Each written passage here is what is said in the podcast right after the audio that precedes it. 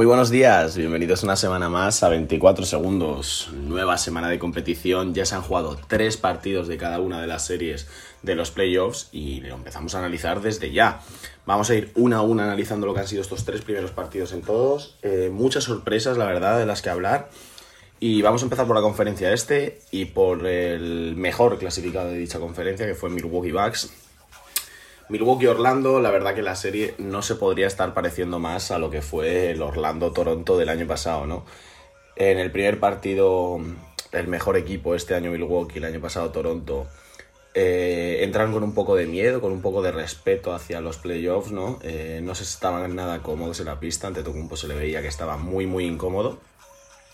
Y unos Orlando Magic que, bueno, se, se sabían inferiores y decidieron jugar sin ningún tipo de, de presión y de nervio y así se notó, ¿no? Eh, gran aportación de Nikola Vucevic, de DJ Augustin, algo muy similar, como digo, a lo que, a lo que ocurrió el año pasado. Y, de estas cayó la primera victoria del lado de los, de los Magic, ¿no?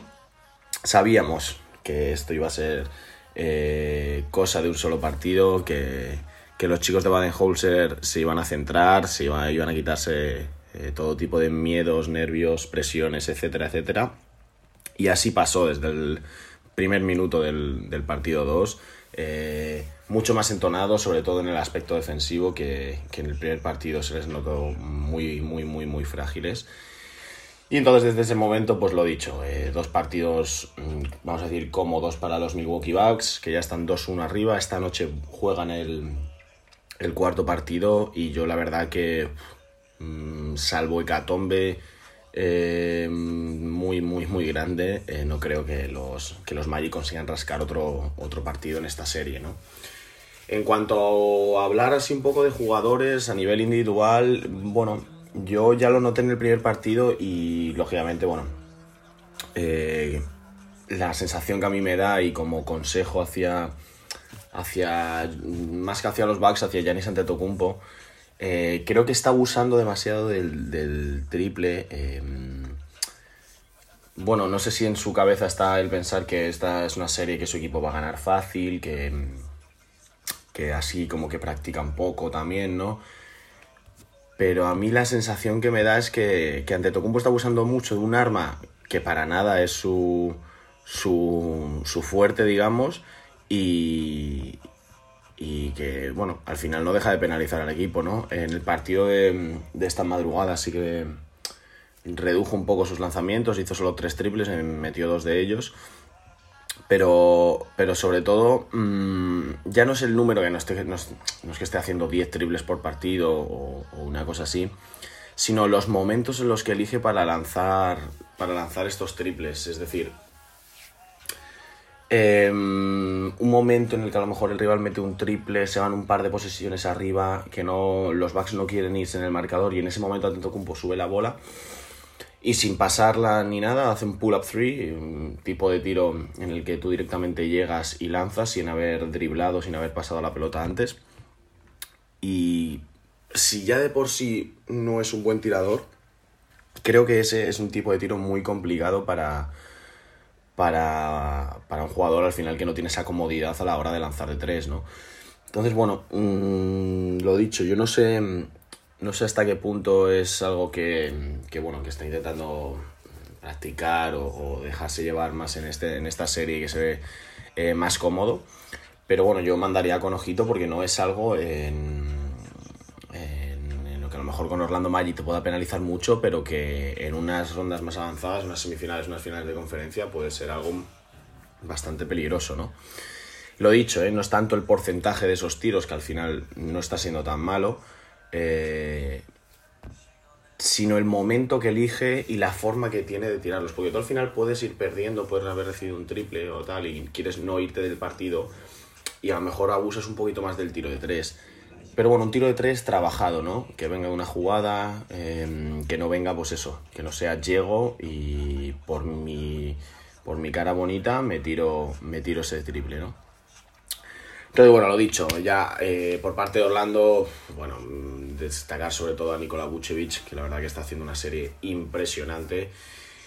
Y luego, bueno, mm, al final el primer partido fue mucho el acierto de sus tiradores. Gary Clark estuvo acertado, Terrence Ross estuvo acertado. Mm, al final que estos jugadores eh, metan más de un 50% en, en, sus triples, pues se supone, digamos, más allá de Vucevic, de alguna cosita de Van Fournier, el, el gran arma de, de, estos Magic, ¿no? Y en mi opinión, lo dicho, creo que no van a conseguir rascar ningún partido más en esta eliminatoria.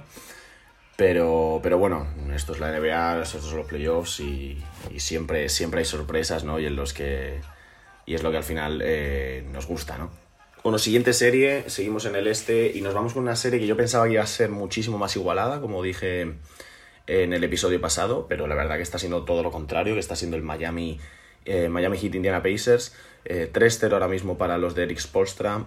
Eh, bueno, yo la verdad que me imaginaba una serie mucho más mucho más igualada, pero al final creo que la diferencia entre los dos equipos, a pesar de la importantísima baja que tienen los Pacers eh, con, con Domantas Sabonis, eh, creo que los equipos están bastante igualados en lo que a nivel, en lo que a nivel se refiere.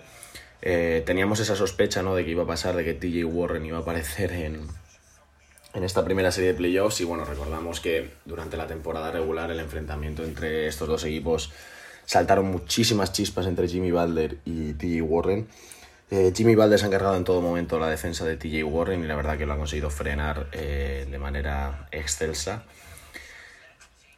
No me atrevería tampoco a decir la verdad que este cuarto partido va a ser de nuevo una victoria para Miami, porque al final creo que los, todos los partidos tampoco han sido tan, tan, tan dispares, pero no me atrevería a decir la verdad si, si Indiana va a conseguir ganar o no ese cuarto partido, si ya directamente van a entregar la, la eliminatoria, porque realmente sí, los partidos a todos han sido la verdad que en torno a los 10 puntos de ventaja para Miami, pero realmente eh, Indiana siempre ha estado compitiendo ahí, la verdad que son ese tipo de detalles que al final hacen que un partido pueda caer de un lado o pueda caer de otro y la verdad que siempre ha caído la moneda de la cara eh, de los Miami Heat.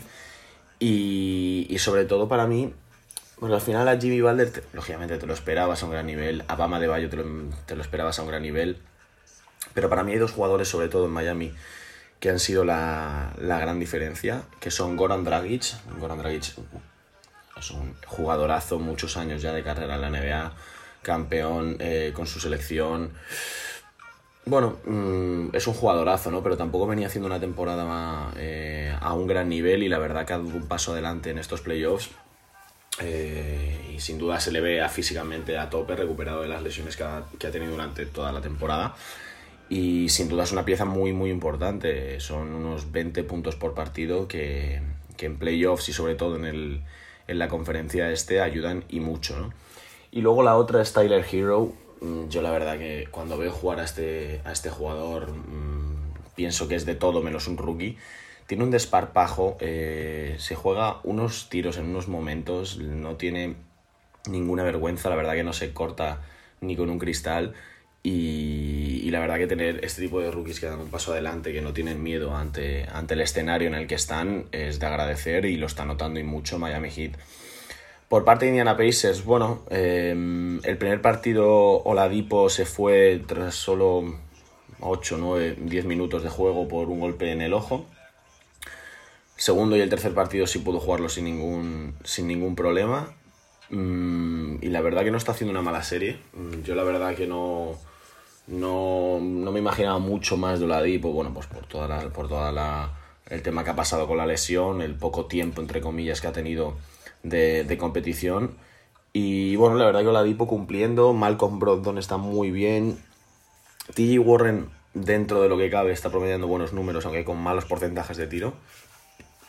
Y luego la verdad que poco más. Eh, no hay mucho más donde sacar de, de los Pacers, la verdad que tampoco se esperaba ningún otro jugador. Siempre bueno, puede haber aportación de los hermanos Holiday de Miles Turner. Pero bueno, mmm, lo dicho, no, no, me atrevería tampoco a decir que, que, Miami gana el siguiente partido y es 4-0, porque los partidos han estado tal igualados que puede ser que en este esos pequeños detalles caigan del lado de los Indiana Pacers y, y podamos verle ganar uno o incluso dos partidos, ¿no? Aunque la cosa siendo sinceros, está muy muy complicada para los de, para los de Indianápolis.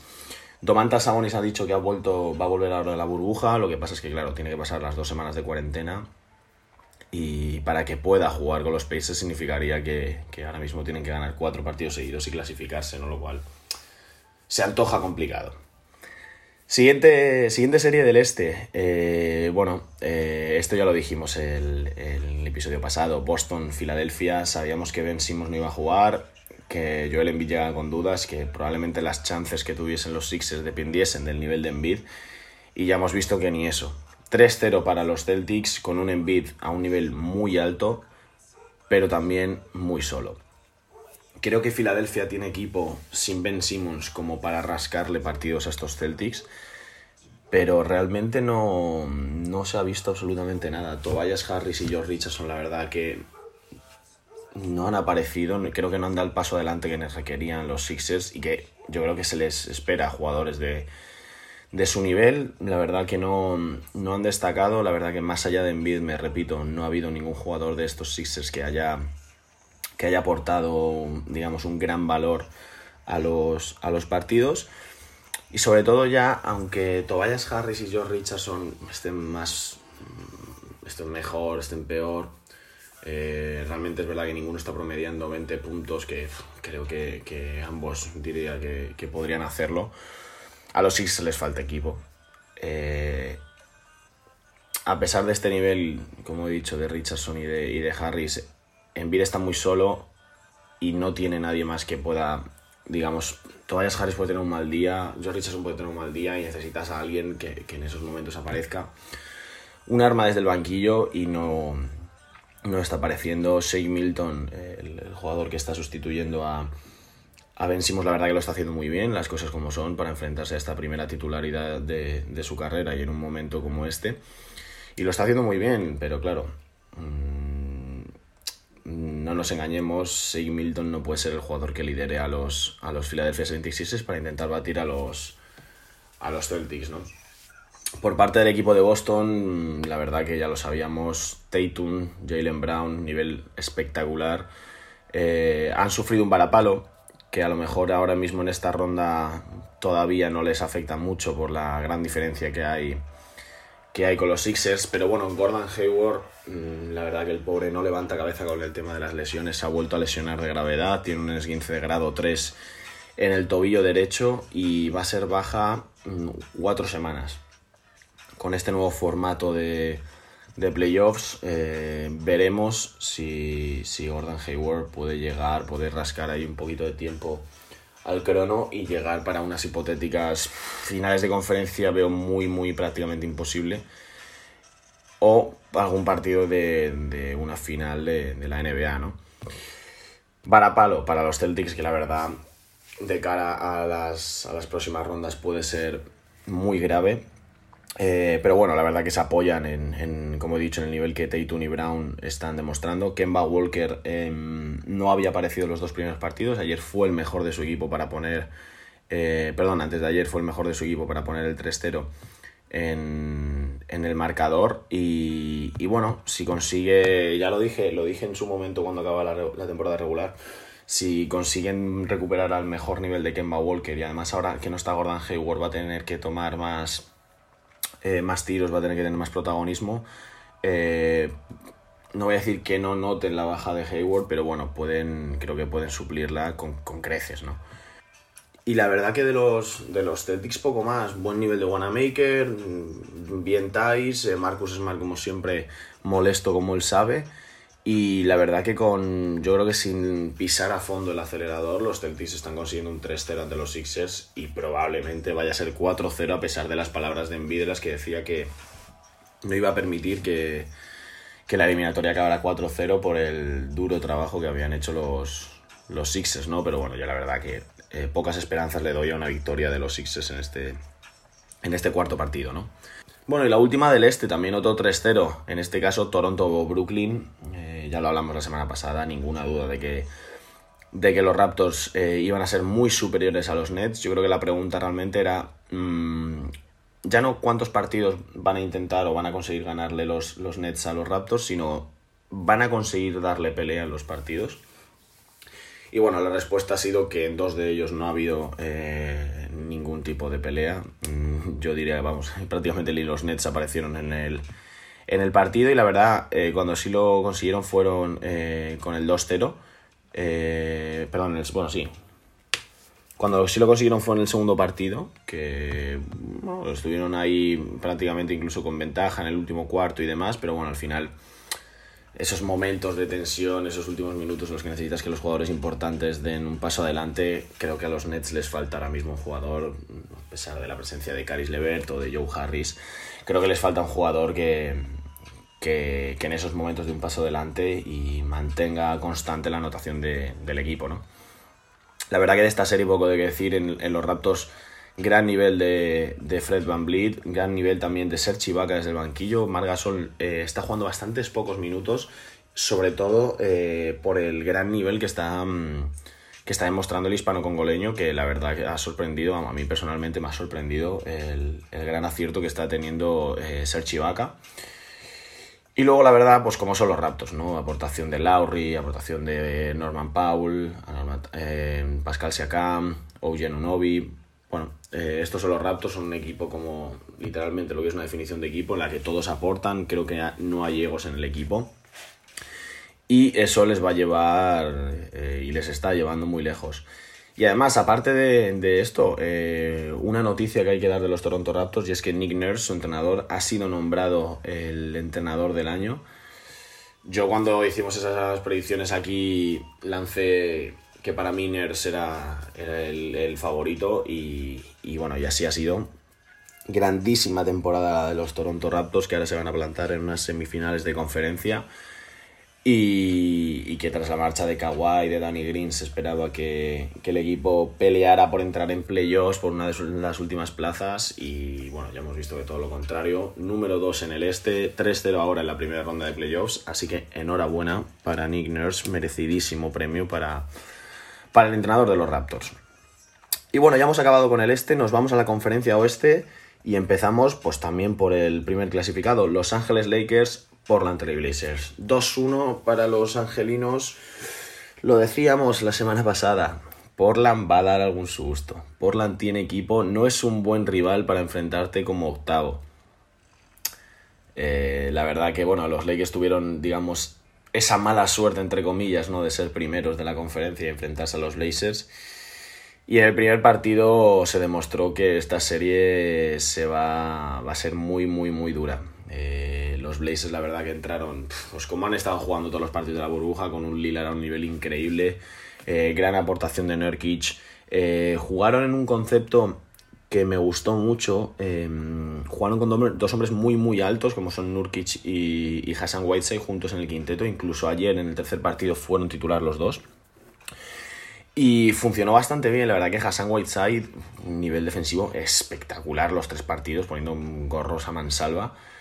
Y además esto, eh, bueno, esta idea se refuerza después de la mala noticia que recibieron los Blazers tras el segundo partido, que era que eh, su ala pivot titular, el jugador que yo creo que de estar eh, hubiera sido el encargado de emparejarse con LeBron, que es Zach Collins, que bueno, se va a perder la temporada, no, no va a poder jugar. Esto se suma pues, a los Trevor Ariza, Rodney Hood, eh, Nasir Little, muchos jugadores, no muchas bajas para los Blazers, que están teniendo que inventar. durante los dos primeros partidos, Wenjen Gabriel, el rookie, que ha jugado más partidos en la, en la G League, en la propia NBA, eh, ha salido titular y la verdad que eh, se le notó con muchísimas ganas eh, de aportar, de luchar y, en lo que es ese aspecto la verdad que fue sobresaliente, lo que pasa es que luego ya a nivel ofensivo bajó un puntito, ¿no? supongo que eso es lo que motivó a, a Terry Stotts a sacar a las dos torres de titulares en este tercer partido. Y bueno, lo dicho, Lillard a un gran nivel. Eh, el segundo partido los Lakers lo consiguieron parar, eh, la verdad que espectacularmente. Eh, ayer, en la madrugada, en la madrugada ayer, en el tercer partido, bueno, la verdad que lo pararon muy bien también, aunque se fue a casi 40 puntos.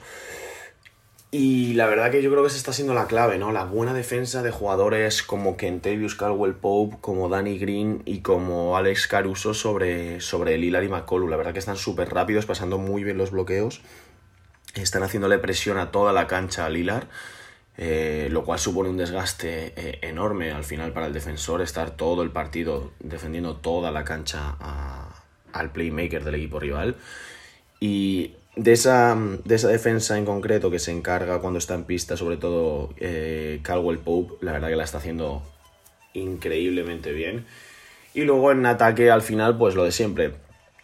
LeBron y Anthony Davis y si tienen acompañamiento pues los partidos son bastante más fáciles y si no pues cuestan un poco más, no es lo que pasó en el primer partido. Eh, buen partido de LeBron que hizo eh, el primer triple doble con más de 20 puntos, 15 rebotes y 15 asistencias en la historia de los playoffs, una auténtica barbaridad.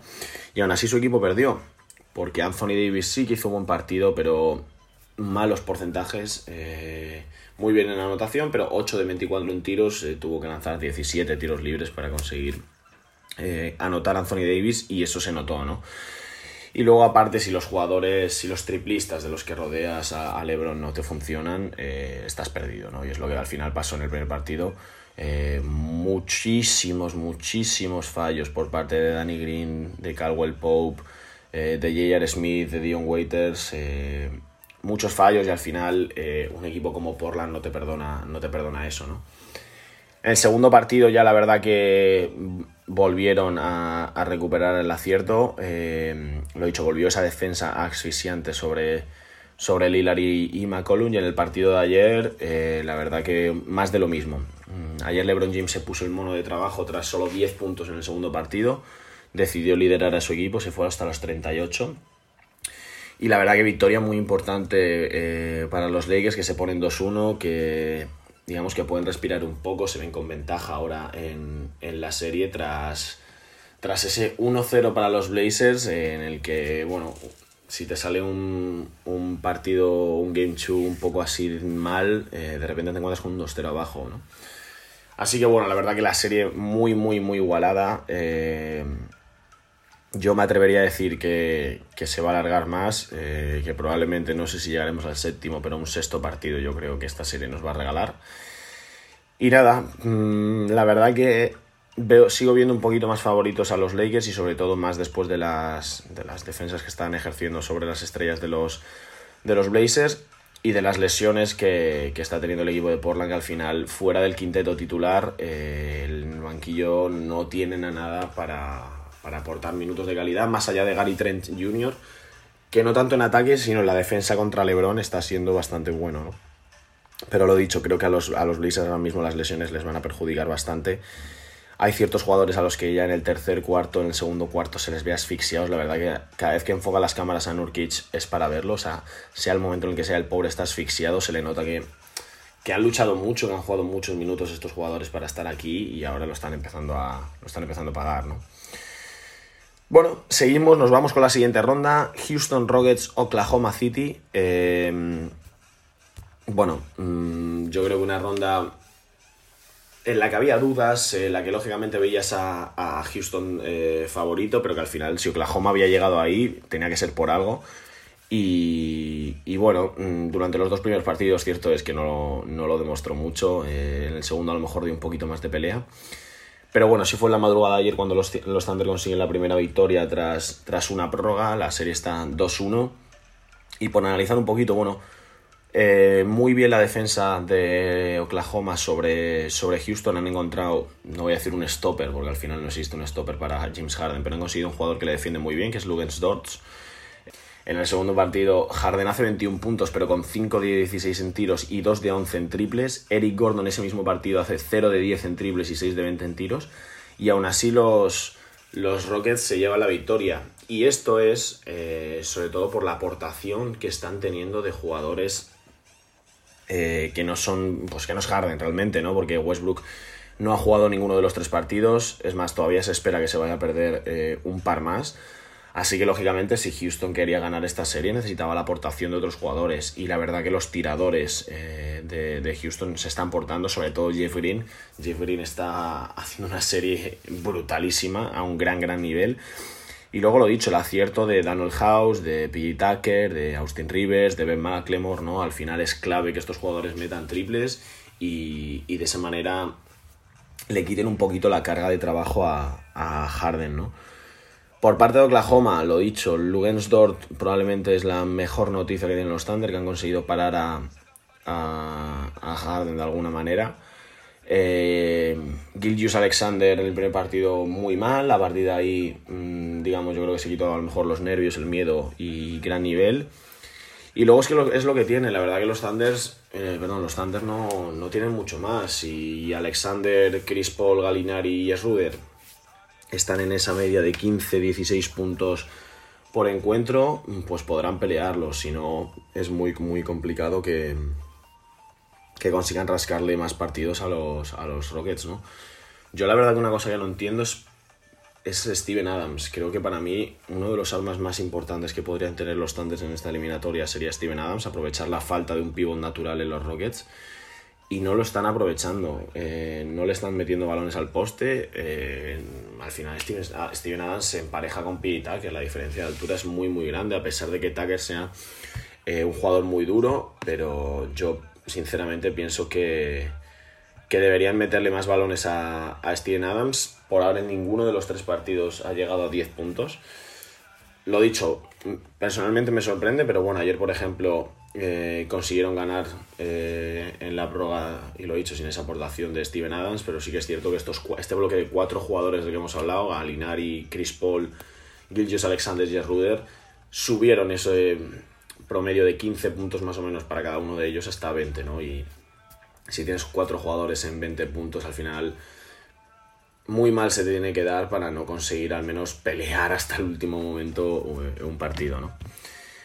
Así que lo dicho, de ahora en adelante, mmm, la verdad que no sabría decir. Hay que, creo que hay que esperar, sobre todo para ver cuándo puede volver Westbrook. Eh, yo creo que Oklahoma tiene la capacidad y el equipo de, de conseguir eh, darle la vuelta a esta, a esta eliminatoria. Pero, pero bueno, habrá que esperar y ver eh, si vuelve ya eh, Russell Westbrook o si todavía. o si los Thunder pueden aprovechar esa, esa ventaja de no tener a una de las, de las dos estrellas del equipo rival enfrente, ¿no? Bueno, siguiente serie: Utah Jazz Denver Nuggets. Preciosa, qué bonita está siendo esta serie, pero sobre todo, qué bueno es Donovan Mitchell. Creo que si, si hay que hablar de, algo en, esta eliminatoria, creo que sin duda es, Donovan Mitchell. En los dos primeros partidos, los Nuggets tienen una.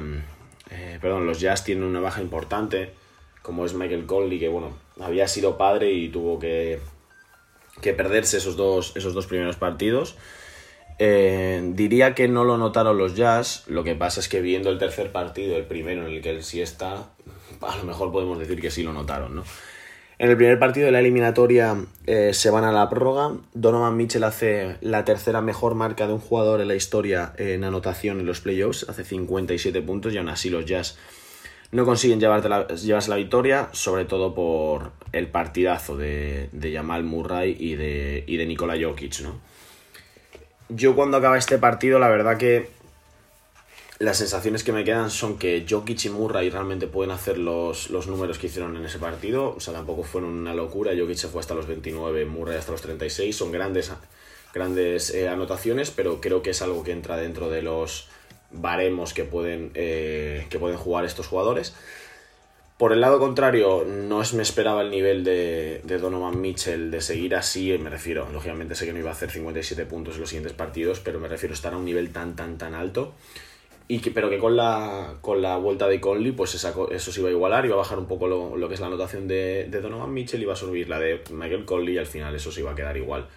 Por tanto, lo dicho, me imaginaba una serie pues como, la que, como lo que hablamos la semana pasada, ¿no? Muy, muy igualada. Y la verdad que a partir del primer partido, todo lo contrario. El dominio de los Jazz está siendo muy, muy grande, lo dicho, de la mano de, de Donovan Mitchell, de un gran Jordan Clarkson desde el banquillo en este último encuentro, gracias también a la aportación de, de Michael Cole y de Rudy Gobert. Y bueno, sobre todo creo que por parte de los Nuggets es la falta de acierto de, de Jamal Murray, de Nikola Jokic, de Michael Porter creo que si estos jugadores no están acertados y no tienen buenos números, eh, las posibilidades de los, de los Nuggets bajan mucho. Eh, en el segundo partido sí que es que sí es verdad que Porter y Jokic hacen grandes partidos, 28 puntos para cada uno de ellos, pero en ese partido baja el peso de, de Jamal Murray y hacen muy buena defensa los Jazz sobre él y al final se acaban imponiendo eh, los Jazz muy, muy cómodo, ¿no? No tan cómodo como el tercero que ganan casi por 40 puntos, ganaron por 37, una auténtica paliza la que le dan a los, a los Nuggets. Y los de Colorado que tienen que dar una vuelta a la eliminatoria, tienen que pensar, tienen que intentar controlar a Donovan Mitchell de, alguna manera, porque la verdad que el jugador está completamente descontrolado. Y la verdad que tras estos dos últimos partidos me cuesta ahora mismo ver a los Nuggets, también es normal, ¿no? Después de las dos palizas que se han llevado, pero me cuesta ver a los Nuggets ganando partidos y ganando esta serie eh, a unos Jazz que de verdad eh, muy, muy sólidos. O sea, la verdad me han sorprendido. Por ahora mismo, para mí, eh, la gran sorpresa de estos playoffs es la solidez que están teniendo los Jazz. Y un dato curioso que leía, leía esta mañana es que eh, los dos grandes jugadores de estos Utah Jazz, Donovan Mitchell y Rudy Gobert, fueron ambos drafteados por Denver Nuggets y traspasados en la misma noche del draft, ¿no? Bueno, un dato, dato curioso, ¿no? Lo que podrían haber sido los Nuggets con Donovan Mitchell y con, y con Rudy Gobert. Pero bueno, no deja de ser curioso, ¿no? Esos jugadores con los que no quisiste contar y que realmente ahora te están, te están destrozando, ¿no? En una serie de playoffs. Lo dicho, creo que es una serie que, que no, no creo que sea real estas ventajas que se están teniendo en los dos últimos partidos. Yo creo que se va a igualar un poquito y que, y que los Nuggets van a, van a conseguir ganar algún, algún partido más y lógicamente seguir peleando esta eliminatoria a la que creo que todavía le queda mucho. Bueno, y la última de las eliminatorias, Los Ángeles Clippers, Dallas Mavericks. Qué serión, la verdad, creo que es la serie con la que más estoy disfrutando, la tensión, el ambiente, todo lo que está ocurriendo en estos, en estos partidos, ¿no? Eh, la verdad que están siendo literalmente, están saltando chispas entre todos los jugadores, es una barbaridad lo que está, lo que pasa en cada Clippers Maps. Y bueno, analizándola ahora mismo la cosa está 2-1 para Los Ángeles Clippers. Eh, pero creo que hay que analizarlo, hay que analizar cada uno de estos partidos. En el primero de ellos, los Clippers se imponen justo, justo, solo por 8 puntitos a los Mavericks. Pero este partido deja, nos deja un sabor de boca un poco amargo porque Kristas Porzingis eh, fue expulsado por una doble técnica, siendo la segunda de ellas una auténtica vergüenza. Yo em, respeto muchísimo a los árbitros, al final ellos toman las decisiones, eh, supongo que en el momento en el que ellos toman las decisiones creen que es la correcta, en ningún momento buscan penalizar ni perjudicar a nadie, pero señores, esto es los playoffs de la NBA, esto... Pero señores, estos son los playoffs de la NBA, Aquí hay que ser más permisivo, no puedes pitar una segunda técnica que supone la expulsión de la estrella de un equipo únicamente por protestar. Y es que, ¿sabes que no fue? De verdad, supongo que todos habréis visto las imágenes, si no ir a verlas, porque la verdad que fue una protesta mínima, o sea, no fue absolutamente nada. Y por eso eh, eh Porzingis tuvo que abandonar el partido cuando solo llevaba 20 minutos eh, jugados. Y bueno, al final, bueno, los Clippers, o sea, los Mavericks, perdón, consiguieron aguantar el partido, sobre todo gracias a los 42 puntos de Doncic.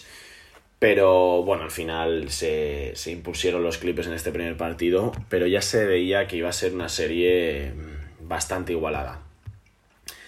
En el segundo partido, los Mavericks consiguen empatar la serie con un gran eh, Porzingis que volvió y, cabreado, no quería reivindicarse tras la expulsión injusta del último, del último encuentro. Y en este partido, además, los Mavericks tienen que, tienen que jugar con el problema de faltas que tuvo Doncic, que solo le permitió estar en el campo 28 minutos. Y a pesar de eso, sobre todo, es que eh, el banquillo de, los, de los Mavericks está siendo brutal. Eh, Seth Curry y Trey Burke están a un gran, gran nivel. La verdad que están aportando muchísimo desde el banquillo. Y, eso es lo que le está dando la posibilidad a los Mavericks de, estar compitiendo esta serie, ¿no? Porque todos sabíamos que Doncic y que Porzingis iban a estar a un gran nivel, que en el aspecto defensivo tienen jugadores que, pueden parar a Paul George y a, y Kawhi Leonard, como son Maxi Cleaver y, y Dorian Finney-Smith. Pero yo personalmente pensaba que iban a necesitar aportación eh, en ataque de alguien del banquillo. Y, y, lo dicho, la verdad que Seth Curry y Trey Burke eh, están aportando muchísimo. Tim Hardaway Jr., por supuesto. Pero ya contábamos con él y de esta manera eh, creo que los Mavericks van a conseguir pelear bastante a, a unos Clippers en los que, bueno, como siempre, Kawhi Leonard el mejor con muchísima diferencia. Eh, grandes porcentajes de tiro y grandes, y grandes marcas de anotación para, para el alero de los Clippers. Y luego, sobre todo, el problema para mí está siendo Paul George. Em, ha recibido muchas, muchas críticas Paul George en cuanto a, en cuanto a la anotación que está haciendo ¿no? y a ese apodo eh, que él mismo se puso de Playoff P. Eh, bueno, pues se le han echado encima a la gente, la verdad, porque no está haciendo una buena serie, muy malos porcentajes de tiro.